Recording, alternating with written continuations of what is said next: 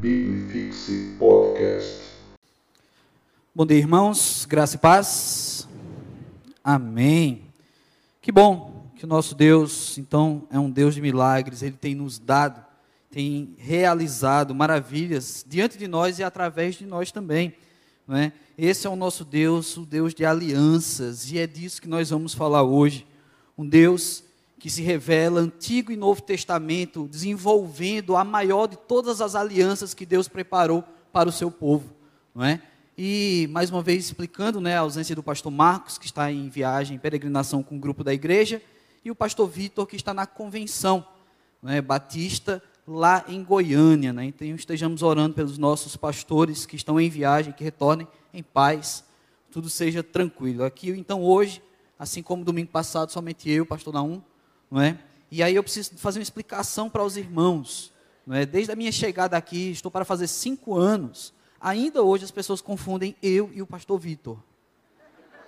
Nós não temos nada a ver. Segundo o pastor Vitor, as pessoas chamam ele de pastor Léo quando no julgamento dele ele pregou melhor.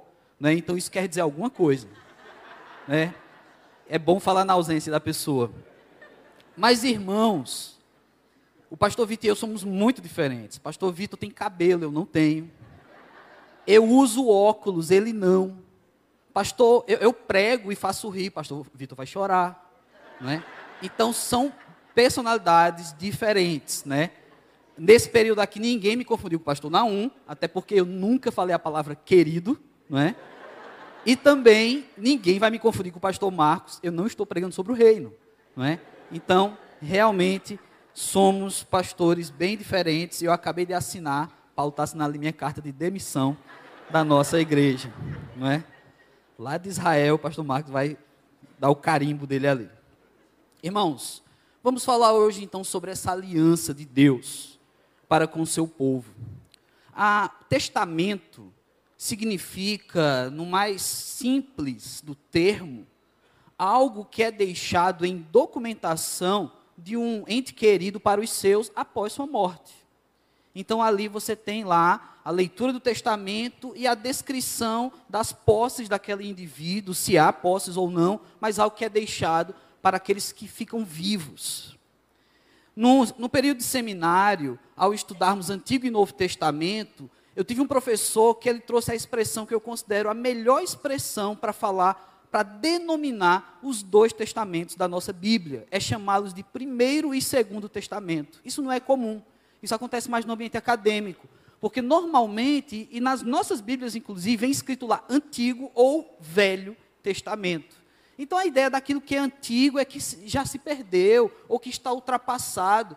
E essa ideia, infelizmente, pela nomenclatura, às vezes as pessoas aceitam isso e recebem isso também não é o fato de que eu, por exemplo, costumo pregar mais no Novo Testamento que eu desprezo a Sagrada Escritura no Antigo Testamento. Visto que nas quartas-feiras, e eu te convido a vir na próxima quarta, no encerramento dessa série, estamos falando sobre a vida de Noé aqui. Desde a primeira quarta-feira do ano, em culto de oração, temos falado sobre o Antigo Testamento. Então, Deus é um Deus de aliança, sim, é um Deus que se revela, é um Deus que continuamente, na história da humanidade, ele tem desenvolvido essa aliança com o seu povo, ele tem se aproximado do seu povo. Claro que nem sempre o povo de Deus acertou. E, mais uma vez citando, a história de Noé, que temos pregado às quartas-feiras, é uma história que prova isso. O fato de Deus ter preservado a família de Noé e todos aqueles animais na arca é um fato histórico de que a humanidade errou e errou feio com Deus.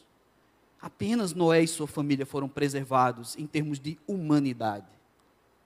Mas esse Deus, que fez inclusive com o próprio Noé uma aliança, tem desenvolvido alianças ao longo de toda a Sagrada Escritura, culminando na maior de todas as alianças, que é Cristo Jesus. O grande, o maior de todos os sacrifícios. A aliança de Deus, o testamento que Deus deixa para todo o seu povo, a herança ser herdeiros de Cristo, assim somos nós.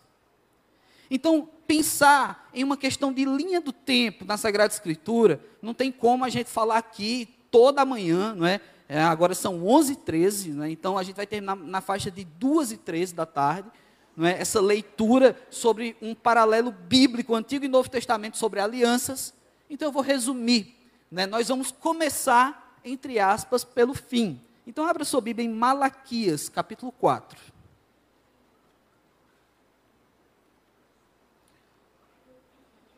Você com Bíblia de papel, que não tem muito costume, Malaquias, você vai lá até Mateus, não é. Aí você volta, é. Malaquias, capítulo 4, vamos ler a partir do primeiro versículo.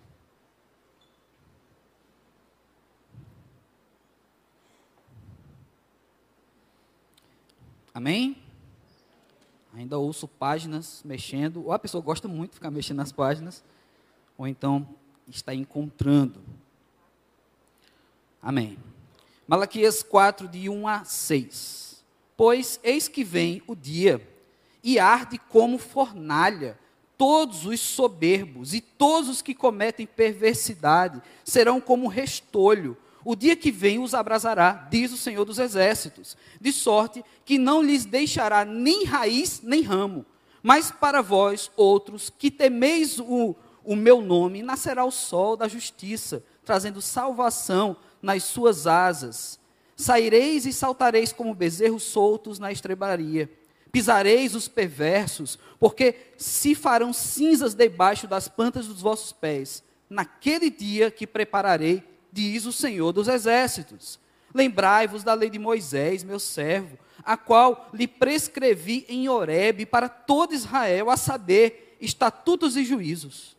Eis que vos enviarei o profeta Elias, antes que venha o grande e terrível dia do Senhor ele converterá o coração dos pais aos filhos, e o coração dos filhos a seus pais, para que eu não venha e fira a terra com maldição. Olha que palavra forte aqui do Senhor, vindo ao profeta e sendo trazido como uma declaração ao seu povo. Palavra pesada, palavra dura.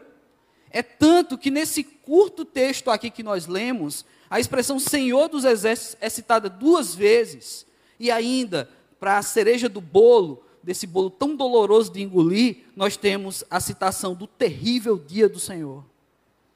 Essa era a perspectiva bíblica do Primeiro Testamento ou Antigo Testamento, de que Deus viria como esse Senhor dos exércitos, como um general numa batalha, para os mais jovens, como o Deus da guerra. E aí esse Deus vem e traz consigo um julgamento traz consigo uma determinação. Porém, nesse texto que acabamos de ler, e mantenha sua Bíblia aberta nesse texto, nós temos aqui algumas expressões que eu quero pensar, que eu quero refletir com os irmãos. A primeira delas é, são duas expressões: o fogo consumidor e a reconciliação que já surge aqui nesse texto. O texto nos traz então um agir poderoso de Deus, julgando, e determinando aquilo que é poder, aquilo que é ordem, aquilo que é, como, como costumamos falar, manda quem pode, obedece quem tem juízo. E o juízo aqui chegou a tal ponto que manda quem pode e quem não obedece é queimado. O juízo aqui é, é, é forte para o povo de Deus. Então, esse Deus, que é o Senhor dos exércitos, ele traz esse fogo consumidor, e havia essa expectativa do Antigo Testamento, inclusive até o Novo Testamento, de pessoas que tinham essas palavras em suas mãos, ou em suas mentes, em seus corações. Eles esperavam que Jesus viesse então como Senhor dos exércitos, desse modo. Alguém que visivelmente ou fisicamente aqui na terra saísse destruindo exércitos, queimando exércitos havia uma expectativa que o Messias seria esse. Então, mas esse texto, apesar de ser tão pesado, de ser uma mão tão forte de Deus sobre o julgamento, ele tem um final que traz para nós a, a primeira fagulha daquilo que eu quero compartilhar com os irmãos hoje a respeito das alianças de Deus para conosco, que é a reconciliação. Diz que depois do terrível dia do Senhor, versículo 6, aí sim o povo de Deus se converterá. Aí sim o coração dos pais aos filhos, dos filhos aos pais. E aí já não Deus já não ferirá a terra com maldição. Então, irmãos, Estamos aguardando ansiosamente esse grande dia. Não foi o, o tempo em que Jesus veio e trouxe fisicamente essa destruição como se esperava. Mas, continuamente, essa aliança de Deus para com seu povo, ela continua estabelecida. Deus quer nos trazer a uma reconciliação. Deus quer que vidas se convertam, não apenas a Cristo Jesus, porque esse é o que mais precisamos para garantir e para ter vida verdadeira em Cristo Jesus somente. Mas uma vez convertidos a Cristo, é necessário que haja também conversão de coração entre nós, uns para com os outros. Pais aos filhos, filhos aos pais. Isso não é literal tão somente. A questão aqui não é só familiar, herança de sangue. A questão é que haja harmonia entre os povos. E nós temos visto que estamos um tanto distante de viver em harmonia. Sejam em povos, sejam notícias de guerra, seja entre o povo de Deus, inclusive, igrejas, teologias, nomenclaturas, denominações. Vivemos em guerras silenciosas ou em guerras declaradas. Mas por que não dizer também as guerras familiares que acontecem constantemente? entre pensamentos que divergem de pais e filhos. Muitas vezes, a, essa conversão de pais aos filhos e filhos aos pais, ela se estabelece e se estende a lideranças de igreja, a pessoas que são liderados, a filhos adotados pela amizade. Eu, por exemplo, eu tenho um pai aqui em Fortaleza que eu adotei, que é o Albigenor, diácono da nossa igreja, não é? Ele é um pai que eu adotei, ele me adotou, ele disse que eu sou parecido com o filho dele, só que uma versão miniatura do Diogo. E assim, nós temos essa boa amizade com o Albigenor, não é? Que tem aquele costume de falar beijando na gente, né?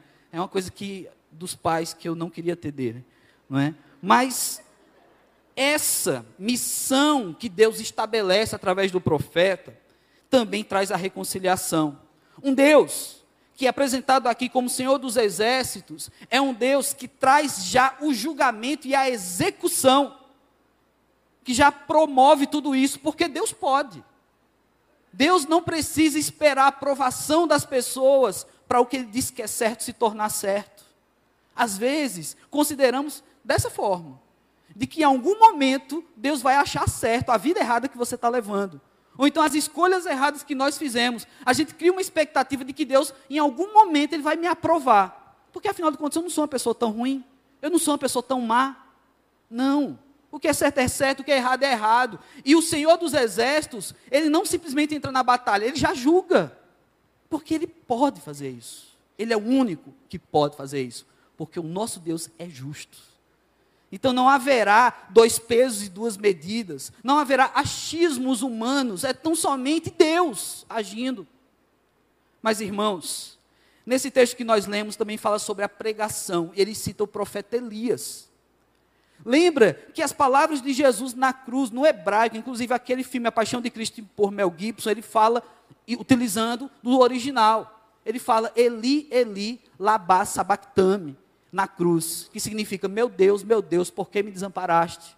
São as mesmas palavras de Davi no Salmo 24, no Salmo 21, 22, melhor dizendo. Meu Deus, meu Deus, por que me desamparaste? Salmo 22, versículo 1.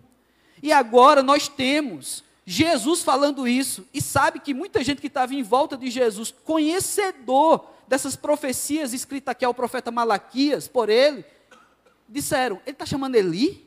Então vamos ver se ele aparece e tira ele da cruz. Zombadores da cruz. Mas eles conheciam. Eles sabiam dessa promessa de Elias. Mas sobre isso, o próprio Jesus explicou. Na verdade, irmãos, Elias já veio. Isso está na palavra de Deus. Abra sobre mim Mateus 11, a partir do versículo 11.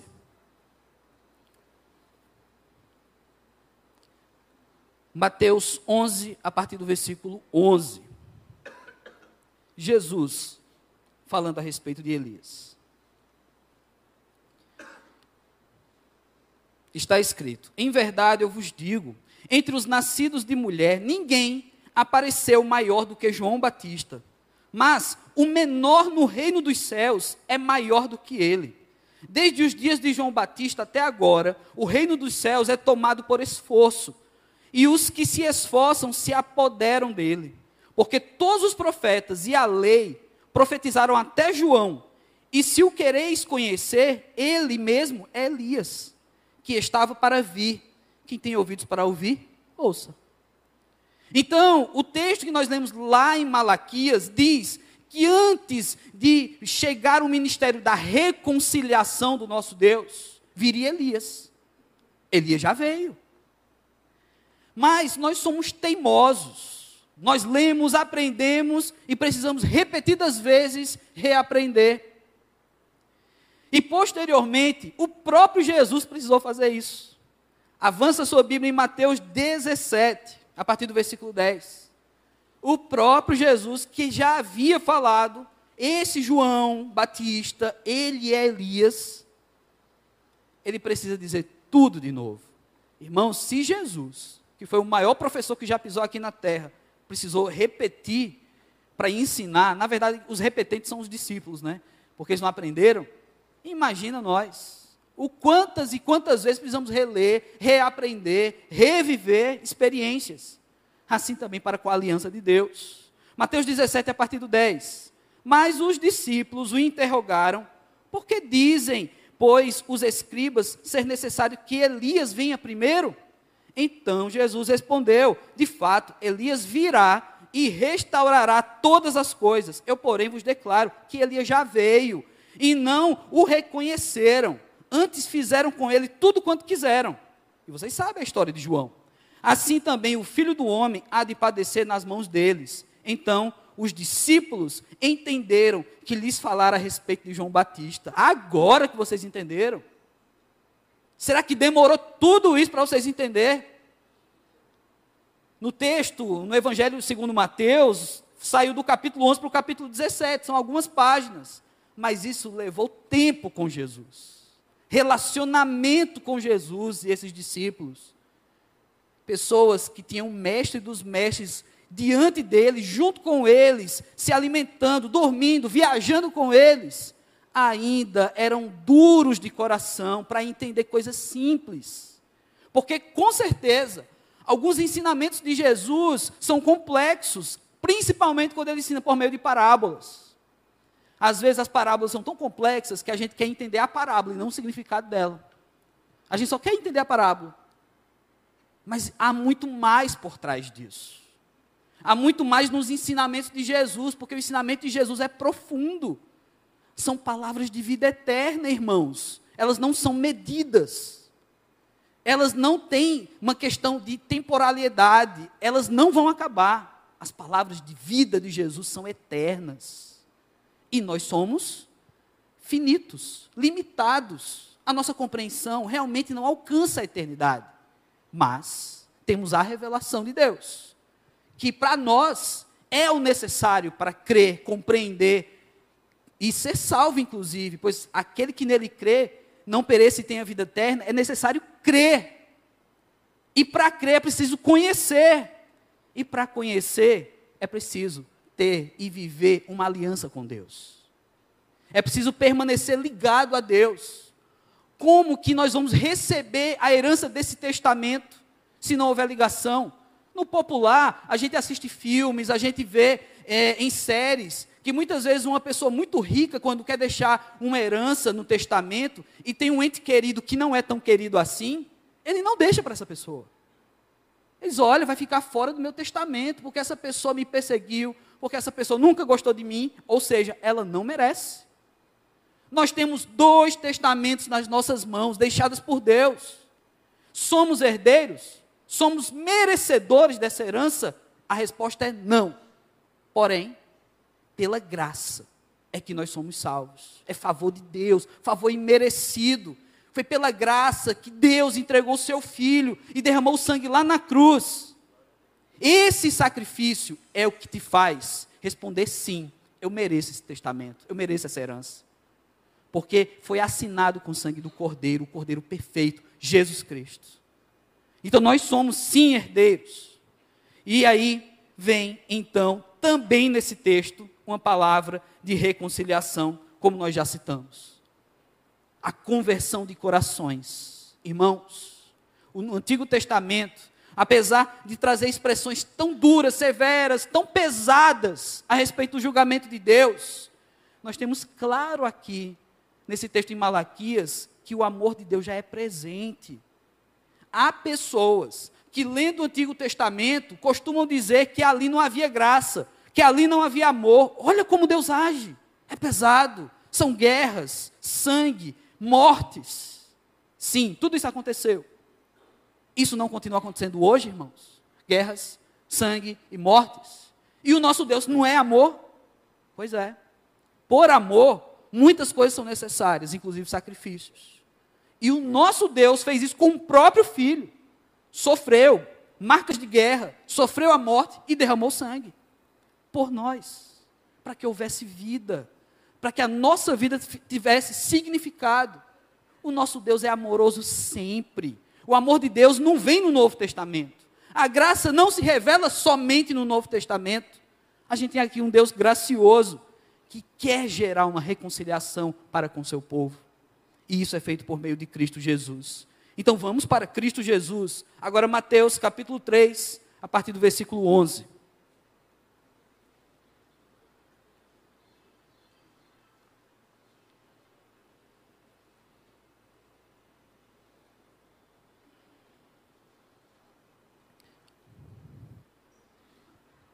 Mateus 3, a partir do 11, nós vamos ouvir ou ler as palavras do nosso Elias, as palavras de João Batista. Ele disse o seguinte: Eu vos batizo com água para arrependimento, mas aquele que vem depois de mim é mais poderoso do que eu, cujas sandálias não sou digno de levar. Ele vos batizará com o Espírito Santo e com fogo. A sua pá ele a tem na mão e limpará completamente a sua eira, recolherá o seu trigo do celeiro, mas queimará a palha em fogo inextinguível. Irmãos, a gente tem uma releitura da profecia de Elias aqui. A gente tem uma releitura daquilo que acabamos de ler no Antigo Testamento, lá em Malaquias. Agora, esse profeta, esse nosso novo Elias, João Batista, ele traz isso. Olha aí, no tempo da graça, segundo alguns. Conversão, irmãos. Aliança com Deus é separação, santidade. A palavra santidade no Antigo Testamento, eu já mencionei isso em algum momento aqui na igreja. A palavra santidade no Antigo Testamento, cuja raiz pode ser Kodesh ou Kadosh, essa palavra, ela significa também como a palavra de separar aquilo que é podre. E quando eu mencionei quando eu menciono isso, eu gosto sempre de trazer esse exemplo. Que nos tempos do Antigo Testamento não existiam geladeiras. E as pessoas, para conservar a carne, utilizavam sal, utilizavam algumas ervas para que a carne de uma caça fosse preservada. Mas apesar do sal e apesar das ervas, ela em algum momento começaria a apodrecer. E a palavra, então, santidade, no hebraico, ela, essa palavra também para cortar a parte podre, porque se algo começa a apodrecer na carne, para que a carne ainda seja preservada, eu preciso retirar o que está podre, eu vou deixar lá. A palavra santidade, então, irmãos, ela tem que ser uma palavra forte, uma palavra cirúrgica para as nossas vidas. Tem que cortar aquilo que apodrece, aquilo que não pertence a Deus, é separação. E por isso, quando o nosso Elias, o profeta aqui, João Batista, ele fala sobre o batismo com espírito e com fogo. Aqui João está anunciando Jesus Cristo. João, humildemente, ele fala: Eu não sou digno nem de me abaixar e amarrar as sandálias daquele que virá, que é Jesus Cristo. Claro, nem nós, nem ninguém. Mas João, ele cita aqui algo interessante. Ele fala que o batismo pela qual ele está fazendo, pessoas estão passando pelo batismo de João Batista, é o batismo de arrependimento. É o que nós costumeiramente falamos, que o arrependimento é o primeiro passo para a mudança. Então, digamos que o batismo de João é o primeiro passo para entrar na fé, entrar no cristianismo. Mas ele fala: Mas aquele que virá, que é Jesus, esse vai batizar com o Espírito e com fogo. Irmãos, você que é jovem, tem participado da nossa série, a gente tem falado sobre o Espírito Santo desde dezembro, nos cultos de jovens aqui, na série Pneuma. E a gente já explicou o que é essa expressão batismo com o Espírito Santo. E nós cantamos algo muito parecido numa das canções desse culto. Cantamos numa canção que diz assim: O teu amor envolve-me. E cantamos com toda a força, porque a gente crê nisso, que o amor de Deus não está apenas em situações na nossa vida, em ações do cotidiano. O amor de Deus envolve, ele constrange, porque a gente não tem como sair desse amor, porque ele, ele, ele nos cobre por todo. Assim, a expressão batismo na Sagrada Escritura ela significa imersão. Por isso os batistas batizam mergulhando, simbologicamente uma imersão. Ou seja, nada sobra, nada fica para fora, tudo é molhado. Já teve pessoas que pediram, normalmente mulheres, para não molhar a cabeça, para não estragar a chapinha, a escovinha, a progressiva, e o batismo faz com que a progressiva vire uma regressiva, não é? E aí, pastor não que lidar com isso, né, na turma de batismo. Mas nós não cremos assim, ah, pastor, mas que diferença vai fazer? É um símbolo, é. Mas é um símbolo que a gente busca ser fiel ao que está dizendo na palavra. O batismo é imersão. Se não batizar a cabeça, será que a pessoa vai ficar com a cabeça sem Deus? Claro que não. Porém, a gente quer fazer o símbolo por completo. O batismo com o Espírito Santo, nessa expressão aqui que nós temos em Mateus, é então uma imersão no Espírito Santo de Deus é você ser envolvido por completo, nada escapa do Espírito Santo de Deus, porque afinal, o Espírito é Deus, e Deus é onipresente. Irmãos, o Espírito de Deus está aqui, ele está dentro de pessoas e ele está nesse lugar. E não é porque é um lugar especial que nos protege da chuva, ou do calor, ou seja lá do que for. Essa semana a gente teve um almoço de confraternização de um irmão aqui da igreja, e no prédio dele tinha uma sauna. Eu pensei em ir para a sauna para me refrescar pelo calor que nós temos em Fortaleza. Irmãos, o Espírito Santo de Deus, ele não está aqui dentro só por causa do local. Ele está aqui por causa dos santos, o povo de Deus. Cantamos, clamamos e trazemos então essa presença espiritual de Deus. Através de templos, nós, que são templos do Espírito Santo, somos então, o batismo com o Espírito é um batismo total, é onde a pessoa é imergida no Espírito Santo de Deus, e para isso não tem como escapar. Não é possível você receber o Espírito Santo de Deus e depois deixar o Espírito Santo de Deus, porque é uma imersão e não é você que tem o controle sobre isso. Por isso, ou você é ou você não é. Ah, pastor, mas um fulano, eu tenho um primo, todo mundo tem um primo, né? Eu tenho um primo, pastor, que ele veio para a igreja, passou muitos anos, era uma bênção, mas hoje está desviado. Ele perdeu a salvação, ele ainda não encontrou a salvação, irmão. É duro falar isso.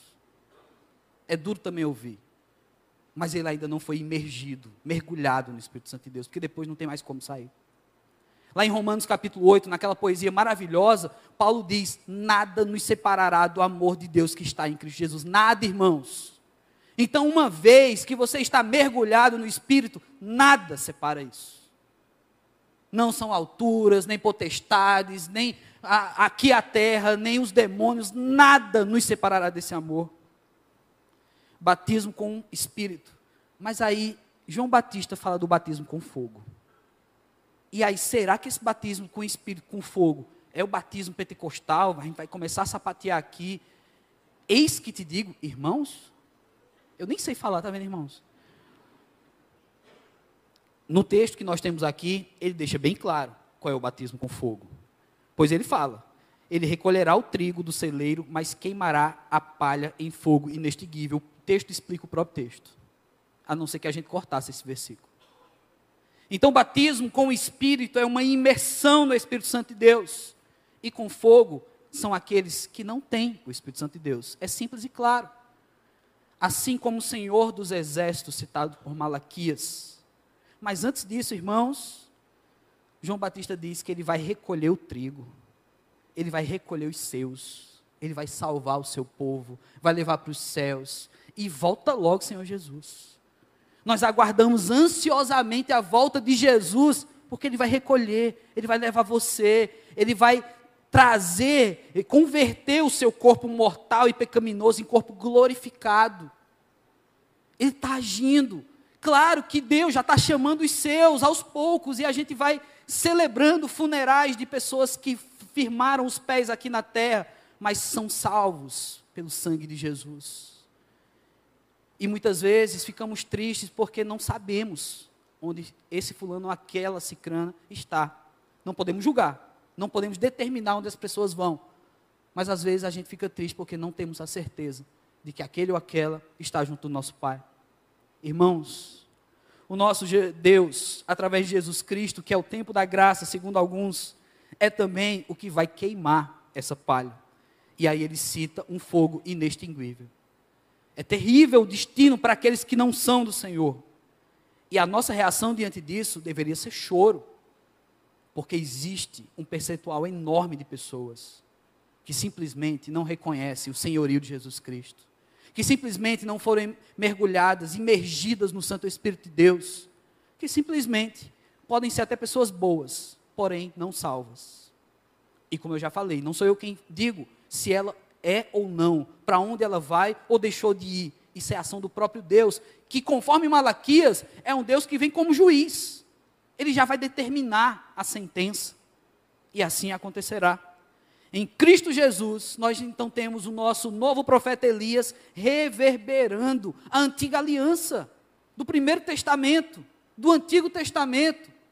Esse Deus, Senhor dos Exércitos, ele venha como Jesus Cristo para nós hoje. Lembra que eu falei que muitas pessoas nos tempos de Jesus esperavam aquele Elias ou esperavam aquela promessa que vinha um Senhor da guerra dominando com exércitos, derramando sangue? Pois é, o nosso Senhor mostrou um caminho oposto a isso. Ele derramou o próprio sangue. Foi sangue derramado, mas já não precisa sacrificar exércitos. Só um sacrifício. Só não, todo esse único sacrifício. O sacrifício de Jesus. E caminhando para o final, irmãos, nós temos então, finalmente, o testamento de Jesus Cristo. Nós temos o primeiro testamento, nós temos o Cristo que é anunciado como a, o preparo desse novo testamento, ou segundo aqui, através do nosso Elias, mas nós temos a promessa, a herança deixada até os nossos dias. Então, abra sua Bíblia em 2 Coríntios, capítulo 5, a partir do versículo 18, apenas 18 e 19, 2 Coríntios 5, 18 e 19.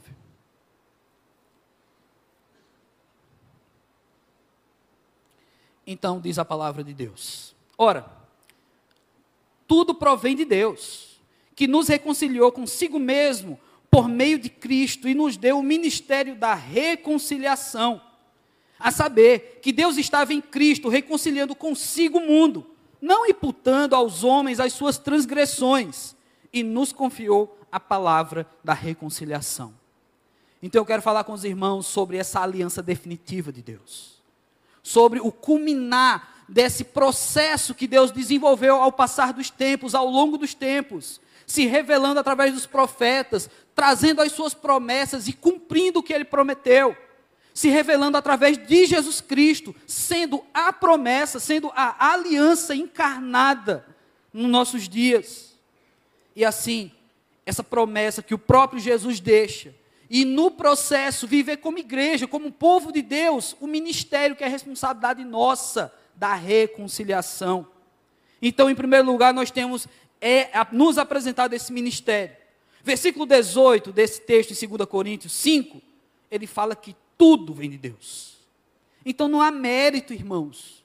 Ah, pastor, eu tenho certeza que fulano vai morar numa mansão lá no céu, porque a pessoa é tão boa, serve tão bem, a gente vai morar no mesmo kitnet no céu, irmãos. Não tem problema se você é bonito ou feio, se a gente se dá bem ou não, porque vai ser diferente. Se você é vegano e eu como bacon, não tem problema. Nós vamos compartilhar do mesmo céu. Porque afinal de contas, no céu não está preso aos limites que nós mesmos, homens, acabamos impondo, até religiosos. Não. No céu é adoração plena. No céu você vai adorar com a sua voz. Nem todo mundo é apto para estar aqui no louvor. Eu fico ali atrás dos back vocal, eles sofrem porque eu canto completamente fora do tom. Eu e o pastor Marcos, nós temos, cantamos todas as músicas em todos os tons. E aí, é, nós temos o dom dos tons. A gente canta em todos. É um novo dom, acabei de criar. Não é bíblico, irmãos, eu não falei isso da Bíblia, ok? Mas esse ministério da reconciliação, ele diz que tudo vem de Deus, versículo 18, de novo. Ora, tudo provém de Deus, que nos reconciliou consigo mesmo por meio de Cristo, através e deu o ministério da reconciliação. Estar com Cristo hoje, meu irmão, é ação de Deus na tua vida. Você não fez por merecer. Ninguém que te evangelizou também fez por merecer. Quantas almas você salvou? E você salva alguém, irmão? A gente acabou de ter jovens adolescentes voltando da viagem missionária e eles foram de casa em casa, bateram nas portas, bateram com a porta, teve várias situações. E esses jovens, esses adolescentes foram usados por Deus, sim. Vidas foram transformadas, sim. Eles estão colecionando pedrinhas na coroa porque vidas se renderam através deles? Não. Porque afinal de contas isso vem de Deus. A gente só é um meio.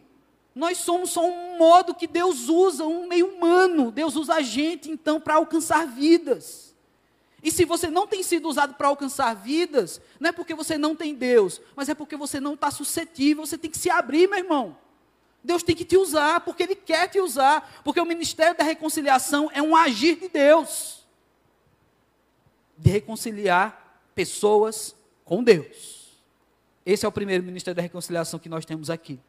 Depois, no versículo 19, a parte A, desse 19 de 2 Coríntios, ele fala sobre esse processo de reconciliação. E a palavra usada aí é reconciliando. É um processo. Nem todo mundo já está colado em Deus.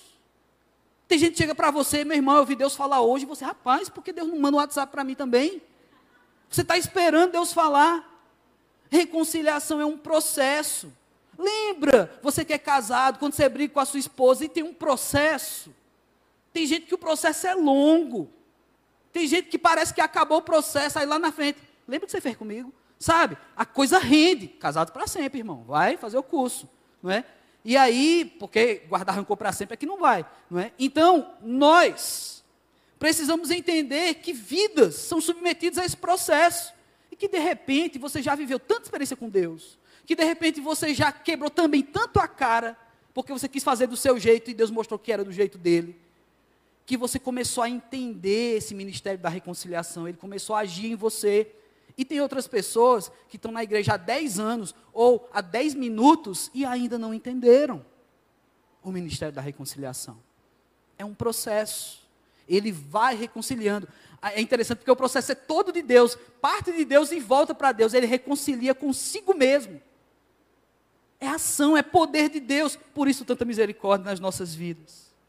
E aí, na parte B desse versículo 19, ele diz uma coisinha que aí para mim pesa. Porque Deus nos deixou a palavra da reconciliação. Deus deixou para a gente, então, a palavra que revela essa reconciliação. E eu volto a fita para dizer para vocês: se você não está sendo usado por Deus para reconciliar pessoas, é porque você ainda não está vivendo esse processo e está faltando você receber essa palavra da reconciliação. Então, receba, meu irmão. Receba a palavra da reconciliação que você leve diante de Deus e diante das pessoas essa aliança que já foi gerada, que precisa ser renovada ou nascer no coração de algumas pessoas ainda, mas que já é plena na tua vida. Você já é servo, você já é escravo, você também já é alvo dessa aliança de Cristo Jesus. E assim ele nos deixou. E para finalizar, Romanos capítulo 5, a partir do versículo 8. Se quiser abrir rapidamente, ou então somente anotar ou ver no YouTube essa mensagem depois. A gente vai tentar tirar a piada com o pastor Marcos, né, no YouTube. Romanos capítulo 5, a partir do versículo 8, diz o seguinte: Mas Deus prova o seu próprio amor para conosco pelo fato de ter Cristo morrido por nós, sendo nós ainda pecadores, logo, muito mais agora sendo justificados pelo seu sangue, seremos por eles salvos da ira, que a gente falou lá em Malaquias, que a gente falou lá por João Batista, a ira de Deus. Porque se nós, quando inimigos, fomos reconciliados com Deus mediante a morte do seu filho, muito mais, estando já reconciliados, seremos salvos pela sua vida. E não apenas isso, mas também nos gloriamos em Deus por nosso Senhor Jesus Cristo, por intermédio de quem recebemos agora a reconciliação. promessa de Deus, e uma palavrinha que repete tanto na Bíblia, e tão mal praticada por nós: reconciliação. Irmãos, vamos orar nessa hora. E eu quero pedir que você tenha uma oração muito particular com Deus agora. Você e Deus. Para isso, eu vou te pedir uma coisa. Eu sei que nem todo mundo aqui pode. Mas eu quero te pedir para ficar de joelhos. Você que pode. Se você não pode pela idade ou algum problema aí de articulação, você dobra diante de Deus a sua vida, você fica em uma posição de respeito diante de Deus.